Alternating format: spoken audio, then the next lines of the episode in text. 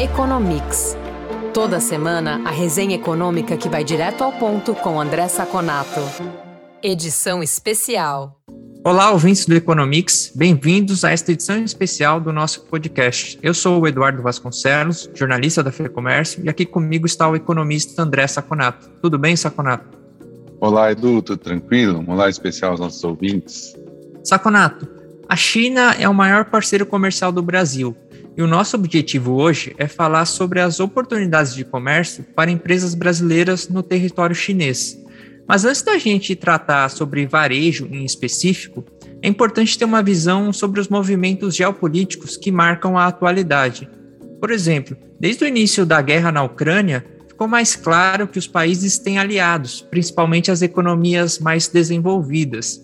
Então, tendo em vista a importância da China para a economia brasileira, qual é o papel do gigante asiático no mundo hoje e para onde o governo de Pequim está direcionando o país? Olha, Edu, eu acho que essa questão é interessante a gente colocar um ponto inicial nela para fazer essa análise. Eu vou colocar como ponto inicial quando a China foi aceita na OMC, Organização Mundial do Comércio, no começo do, desse século, em 2001. A partir desse momento, por que, que eu coloquei esse momento? A partir desse momento, a China foi considerada um competidor justo no mercado internacional, certo? Quando você aceita alguém dentro da OMC, você diz que essa economia é uma economia de mercado e o mercado de trabalho que alimenta os trabalhadores para essa economia também segue as regras de mercado justas. Assim, a China pode ser inserida na competitividade global dos mercados. Uh, entre 2001 e 2015, 2016, ela prestou um serviço muito positivo para as economias ocidentais, principalmente os Estados Unidos. Qual é esse serviço? Ela inundava o mundo de produtos. Inundando o mundo de produtos, mesmo com as políticas expansionistas monetárias e fiscais dos grandes países para debelar as crises, você conseguia fazer com que os preços ficassem baixos, porque se de um lado a demanda subia, da outra a oferta subia muito. Só que os Estados Unidos percebeu, ali no final do governo Obama, começo do governo Trump, que a China passou de ser um, um, uma companhia simbiótica para um competidor e ameaçava a hegemonia da potência única americana desde né, que caiu o muro de Berlim. É, nesse momento, os Estados Unidos olhou a China como competidor e não mais como alguém que ia ajudar. E, só que ele olhou, e isso é uma política de Estado americana, não é uma política do Trump, não é uma política do Biden, não é uma política do Obama, vai, vai ser mantida com qualquer presidência democrata ou republicana. Ela brecou a China um pouquinho antes da China conseguir o pulo do gato, que o pulo do gato era conseguir os semicondutores de mais alta tecnologia para que ela pudesse viver por ela mesma. Tá? Então, nesse momento, o que os Estados Unidos fez? Um rompimento tecnológico gigante com a China, dividindo o mundo em grandes blocos. Os chineses, suas referências, e os americanos, suas referências, incluindo a Europa Ocidental, por exemplo, Austrália, Japão, Coreia do Sul, ali pertinho da China. Tá? A China ainda é muito dependente de semicondutores de altíssima tecnologia. Assim, é o que nós temos hoje é isso: a China e seu bloco, e Estados Unidos e seu bloco. Não existe nenhuma relação tecnológica entre esses blocos. O que é muito pior, diga-se de passagem, que é muito pior do que a guerra comercial.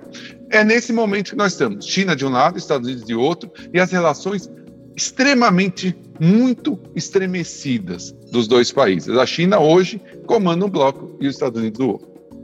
Saconato, apesar de a China ser o maior parceiro comercial do Brasil, como já mencionei, não há nenhum acordo comercial entre os dois países.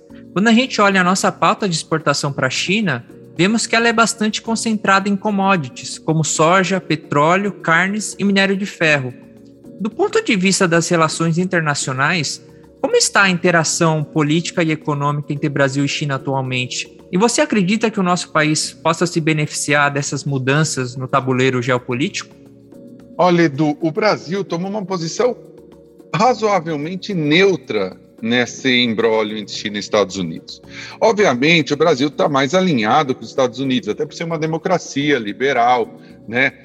tem muito mais referência cultural americana dentro do Brasil do que chinesa. A gente tem cultura muito mais parecida com a americana do que com a chinesa. Mas o Brasil vem tomando uma posição neutra. Por exemplo, naquela briga do 5G, né, em que os Estados Unidos pressionou muito porque o Brasil eliminasse a Huawei dos grandes blocos de concessão públicas, o Brasil não eliminou, manteve ali com um certo jogo de cintura, mas manteve a China nessa briga.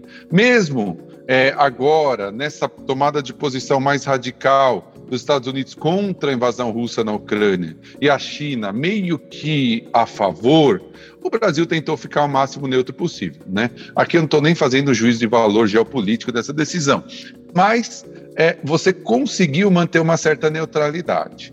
Isso é importante, manter a neutralidade? É muito importante, porque a China já passou os Estados Unidos como nosso parceiro comercial. Como você disse, ainda muito por commodities, etc.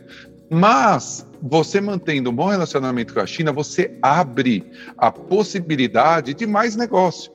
E aqui que entra o nosso podcast, que você não só exporte para a China, mas que você tenha presença física das empresas, que pode ser de commodities, pode ser de serviços, pode ser de comércio, de varejo, indústria, presença física dentro da China. Por quê, Edu? Porque com esse que nós chamamos de decoupling, essa divisão de dois grandes blocos, muito dos serviços e produtos ocidentais que são fornecidos para a China por esses grandes parceiros vão deixar de ser. Então, aí, o Brasil, tendo bom relacionamento com a China, abre espaço para que o Brasil substitua uma boa parte desses produtos. E não só com exportação, mas principalmente com presença física.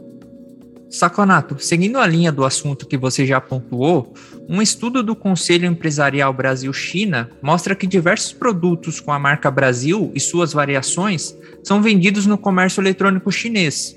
Só que tem um porém: grande parte desses produtos não são comercializados por empresas brasileiras. Só no Alibaba, por exemplo, mercadorias como pedras preciosas, café, sapato, açaí, nozes e castanhas e até tartarugas são vendidas com a marca Brasil, mas por empresas de outros países.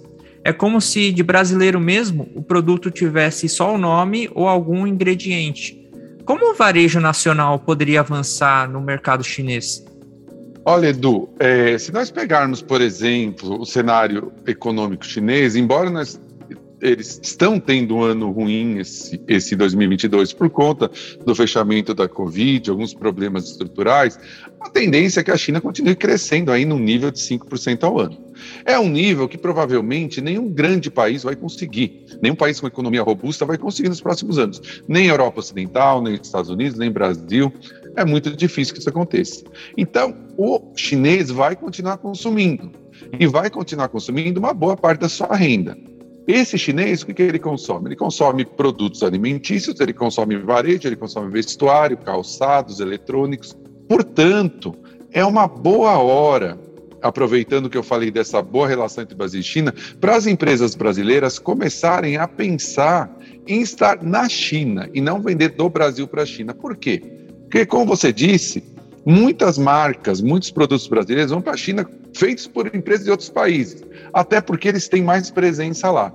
Você estando próximo do consumidor chinês, você consegue fazer com que ele fidelize a seu produto. O consumidor chinês não é mais o consumidor, aquele consumidor que a gente está acostumado a ver, que comprava só coisa ruim, de marca ruim, muito pelo contrário, é o maior consumidor de marcas de luxo do mundo, é relativamente, né? Não absolutamente.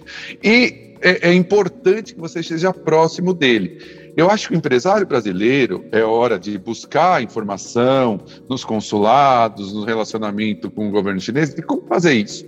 Porque nós estamos muito acostumados a exportar, mas quando você exporta, o que, que acontece? Você provavelmente exporta mais commodities e mais produtos que não necessitam de um relacionamento mais próximo, mais íntimo com o consumidor. Você exporta commodity, vai lá uma outra empresa e faz, uma exporta soja, por exemplo, vai lá uma outra empresa dentro da China, faz farelo de soja, comida é, derivada, e ela que ganha o valor adicionado. Eu acho que é interessante, é um bom momento para o empresário brasileiro ir buscar informações nos consulados, e buscar informação no, no momento em que o Brasil passa a ser uma, ter um relacionamento com a China melhor do que os outros países ocidentais que estão competindo com ele pelos mesmos produtos. Portanto, pode ser um bom momento. Saconato, obrigado. É isso por essa edição especial. A gente volta a se falar na próxima edição do Economics. Até lá. Muito obrigado, Edu, pela nossa conversa, aos nossos ouvintes. Nos falamos na próxima edição do nosso podcast. Informação e análises inéditas. Mobilização empresarial. Ferramentas de negócios exclusivas. Tudo isso você encontra no lab.fecomércio.com.br. Acesse agora e confira.